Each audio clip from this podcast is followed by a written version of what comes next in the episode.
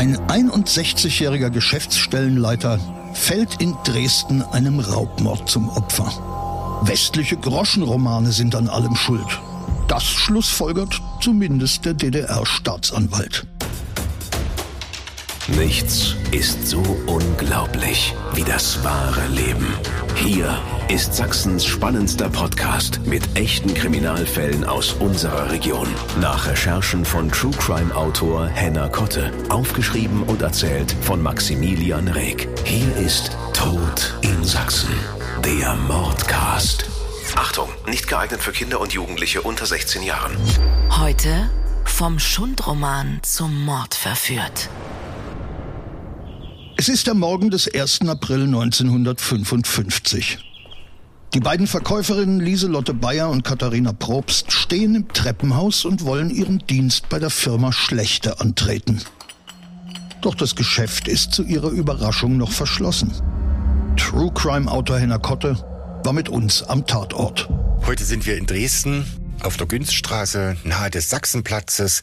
Hier ist die Kunsthochschule Dresden und das Kupferstichkabinett. Und hier befand sich 1954 ein Laden, der Ersatzteile verkaufte, unter anderem für Autos. Und in diesen Räumen geschah ein grausamer Mord.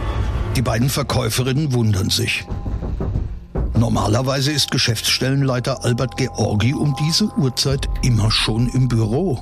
Albert Georgi war als Prinzipienreiter bekannt. Also er war sehr vorbildlich und war immer als erster im Laden, so dass er seinen Angestellten keinen Schlüssel ausgehändigt hat.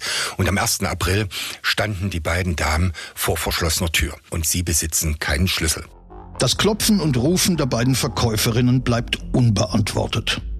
Wenig später trifft Bertram Georgi, der Sohn des Geschäftsführers, ebenfalls in der Günzstraße ein. Er vermisst seinen Vater schon seit dem Vorabend. Albert Georgi ist nach der Arbeit nicht nach Hause gekommen. Aus Sorge hat sich der Sohn auf den Weg in das Ladengeschäft gemacht, um seinen Vater zu suchen. Er besitzt einen Schlüssel und öffnet die Eingangstür. Zunächst wirkt alles normal. Auch die Innentüren sind mit Schlössern gesichert. Bertram Georgi muss sie aufbrechen, um auch diese Räume durchsuchen zu können. Der Laden ist etwas verwinkelt und äh, wahnsinnig vollgestellt mit Sachen, die verkauft werden sollten. Und man weiß ja, wie das in solchen Läden ist. Es kommt wieder was dazu und dann werden die Gänge verstellt. Er ist auch in der räumlichen Aufteilung verwinkelt. Es geht eine Treppe nach unten und man hat hinter dem Verkaufsraum noch mehrere kleinere Räume. Und als man in den einen Raum tritt, findet man die Leiche von Albert Georgi. Sie sieht nicht gut aus, der Schädel ist gespalten, Blut und Gehirn laufen auf den Fußboden. Die Leichenstarre ist in allen Gelenken voll ausgeprägt. Albert Georgi scheint schon eine ganze Zeit gelegen zu haben. Im Obduktionsbericht heißt es, der Schädel ist oberhalb beider Augenbrauen beginnend bis zur Schädelmitte aufgeplatzt. Aus dieser Öffnung ist Gehirnmasse herausgequollen. Während das linke Auge bis auf ein Zentimeter Breite geöffnet ist, ist das rechte infolge Gewalteinwirkung unkenntlich. Im Mund und teilweise daraus hervorragend ist eine zerbrochene Zahnprothese sichtbar. Unterhalb der linken Kragenecke befindet sich in Walnussgröße ein Gehirnteilchen. Der zutiefst erschütterte Sohn Bertram Georgi verständigt die Polizei. Die trifft kurze Zeit später am Tatort ein und macht erste Feststellungen. Es besteht kein Zweifel, eine Gewalttat liegt hier vor. Man benachrichtigt die MUK, die Morduntersuchungskommission. Und mehrere Indizien weisen darauf hin, dass Albert Georgi einem Raubmord zum Opfer gefallen ist, denn die Geldkassette ist erbrochen, der Inhalt ist weg und die zwei Safes, die im Laden standen, sind geöffnet und in ihnen befinden sich keine Wertgegenstände mehr, kein Geld, sondern nur Geschäftsunterlagen. Neben der Leiche wird auch die mutmaßliche Tatwaffe sichergestellt. Ein 2,5 Kilo schwerer Niethammer mit einer Stiellänge von 48 Zentimeter. Der Hammer sowie 15 Zentimeter des unteren Stielendes sind mit Blut und Gehirnteilchen behaftet. Die schweren Schädelverletzungen des Opfers passen zu dem wuchtigen Werkzeug. Zunächst bleibt die Spurenlage jedoch dünn, sagt Henner Kotte. Die Polizei untersucht zunächst die Kassette, weil die Mustertäter in der Hand gehabt haben, um sie zu öffnen. Sie wird abgestaubt mit Fingerabdruckspulver. Es führt allerdings zu keinem verwertbaren Resultat, wie auch an den Geldschränken keine verwertbaren Spuren zu finden sind. Die Morduntersuchungskommission konzentriert sich auf das Umfeld des Ermordeten. Der Täter scheint immerhin ortskundig gewesen zu sein und auch den Tagesablauf von Albert Georgi gekannt zu haben. Der Raubmörder hat seinem Opfer zielgerichtet die Schlüssel entwendet, zwei Safes ausgeräumt und alle Räume säuberlich hinter sich verschlossen. Bei allen Vernehmungen taucht immer wieder ein Name auf. Pitt Jänisch. Pitt Jänisch ist 19 Jahre alt, lebt wieder bei seiner Mutter. Es ist ein typisches Kriegsschicksal. Er ist in Schlesien geboren, ist mit der Mutter nach Dresden geflüchtet. Der Vater ist als Kriegsverbrecher in der Sowjetunion in Haft, kann aber seiner Frau und seinem Bruder in Westdeutschland schreiben und bittet darum, dass Pitt doch bitte beim Bruder Quartier nehmen, also Wohnung nehmen müsse, dass er in eine ordentliche Schule gehen kann. Nachdem Pitt seine Internatsausbildung in Freising abgebrochen hat, ist er wieder zu seiner Mutter nach Reinhardsgrimma gezogen. In Reinhardsgrimma hält's den jungen Mann auch nicht. Er kann über verschiedene private Kontakte bei Albert Georgi eine Stelle annehmen und dann kümmert man sich drum, ob er dort Talent hat und eine Schule für Verkauf besucht. Also eigentlich war die Zukunft von Pitjenisch absehbar und geplant. Die angestellten Verkäuferinnen geben zu Protokoll, dass das Verhältnis zwischen dem Chef Albert Georgi und seinem jungen Adepten Pitjenisch nicht das Beste gewesen ist. Also Pitt war sehr aufmüpfig, hat seinen Chef ständig kritisiert, hat gesagt, diese Arbeit sehe er nicht ein was man heute so als renitenten Jugendlichen bezeichnet. Die Angestellten können berichten, dass er ihnen gegenüber geäußert habe, als er wieder große Wut auf Albert Georgi hatte, eines Tages schlage ich ihm den Schädel noch ein. Die Polizei möchte dringend auch Petjänisch vernehmen. Doch in seinem Zimmer bei einer älteren Dame ist er nicht mehr anzutreffen. Frau Bolte sagt aus, dass der Junge seine Koffer gepackt habe, weil er in ein anderes Quartier ziehen wollte. Doch an der neuen Adresse weiß man überhaupt nichts von diesen Umzugsplänen. Jänisch bleibt verschwunden. Ebenso seine Freundin Nonka. Man weiß, dass Pitjänisch eine Freundin hatte, Nonka Honnert. Und das ist seine Cousine, die er in Wernigerode kennengelernt hatte.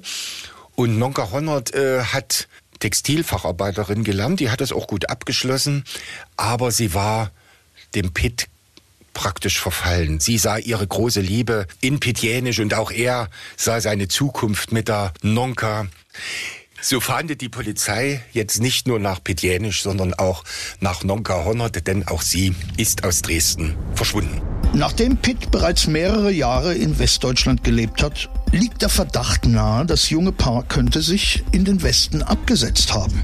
Die Polizei fahndet auch in der DDR weiterhin nach den beiden Verschwundenen und observieren das Wohnhaus von Nonkas Mutter in Wernigerode. Und tatsächlich einige Tage später taucht das Mädchen dort auf. Sie wird verhaftet und gibt über die letzten Tage, die sie mit Pitjenisch verbrachte, Auskunft. Sie hatten sich am Tattag tatsächlich verabredet auf dem Dresdner Hauptbahnhof, um in den Westen zu fliehen. 1845 wollten sie sich unter dem Vordach, also Richtung Prager Straße, treffen. Er war aber nicht pünktlich, sondern kam etwas abgehetzt später, übergibt ihr etwas Geld und bittet sie mit dem Zug nach Frankfurt am Main zu fahren.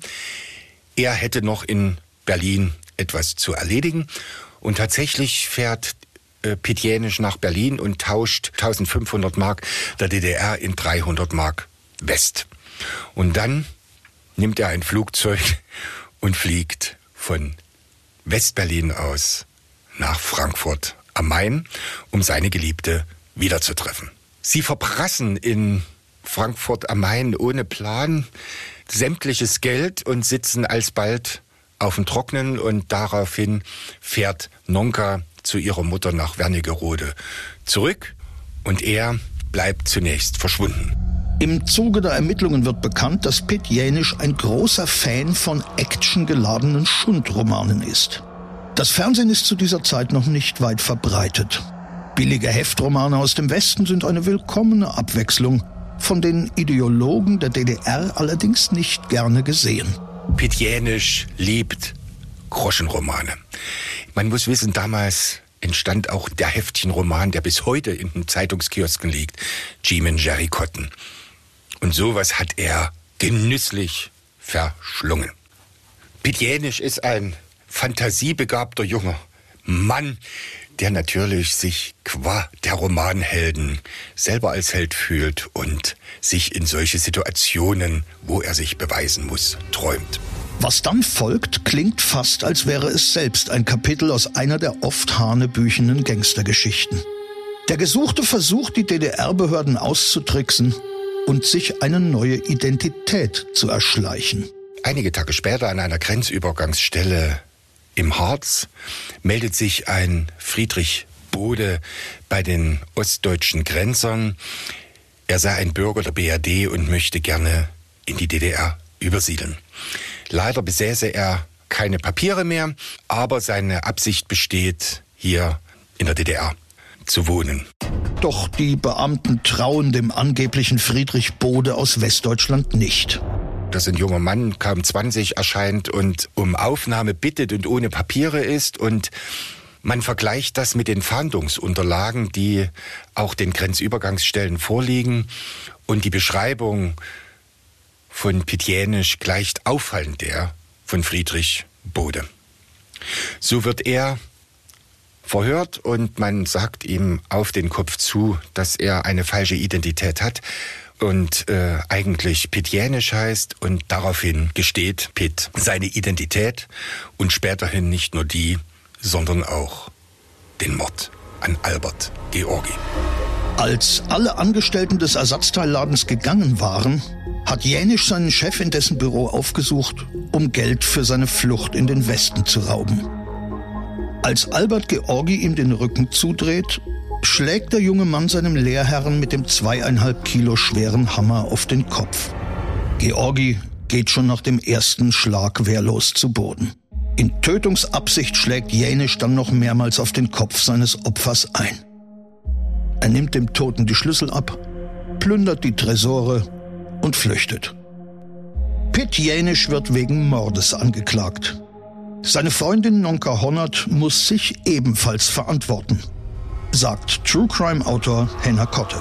Die beiden werden verurteilt, auch Nonka Honnert wird verurteilt, nicht wegen Mordes, sondern wegen Mitwisserschaft und dass sie die Tat nicht den staatlichen Organen gemeldet hat. Und die DDR-Medien schlachten diesen Prozess als politischen Prozess sehr schlagzeilenträchtig aus. Es wird also in riesengroßen Artikeln darüber berichtet. Und eine große Ursache für Pitjenischs gewalttätiges Verhalten findet der Staatsanwalt in der Lektüre dieser Groschenhefte. Wenn man sich solche Hefte zu Gemüte führt, muss man sich nicht wundern, dass die Leser auch die Gewalt, die sie lesen, ausüben. Es wird zu einem Fanal, es wird politisch sehr aufgeheizt und das war in der damaligen Zeit in der DDR sehr üblich. Das taucht also wirklich in den 50er, 60er Jahren immer wieder auf, dass man also vor der Schund- und Schmutzliteratur des Westens warnt. Die dort beschriebene Dekadenz ist dem Sozialismus natürlich wesensfremd und deswegen muss man diesen schändlichen Einfluss auch von den Bürgern der DDR so weit wie möglich fernhalten. Lebenslange Haft scheint im Falle dieses Raubmordes eine angemessene Strafe zu sein. Doch dass die dekadente Heftchenliteratur aus einem ganz normalen Jungen einen Mörder gemacht haben soll, scheint eher eine ideologisch motivierte Übertreibung zu sein. Pitt Jänisch war in seinem jungen Leben vielen traumatischen Erfahrungen ausgesetzt. Der Weltkrieg, dann die Todesangst bei der Vertreibung aus Schlesien. Der Vater in Lebensgefahr in sowjetischer Gefangenschaft. In Dresden wurde Jänisch als Kind bei einem Bombenangriff im Luftschutzkeller verschüttet und wäre fast erstickt, wenn seine Nachbarn ihn nicht mit bloßen Händen ausgegraben hätten. Alles in allem finden sich in der Biografie des späteren Raubmörders genug Ereignisse, die einer jungen Seele stärker zusetzen können als der billigste Groschenroman. Doch der Verteidiger findet mit diesen Argumenten kein Gehör. Der Staatsanwalt stellt fest, jene Verfasser der Schundschwarten und jene Regisseure der Gangsterfilme, die unsichtbar hinter dieser Anklagebank stehen, sind die Schuldigen. Tod in Sachsen. Der Mordcast. Der Podcast mit echten Kriminalfällen aus Sachsen.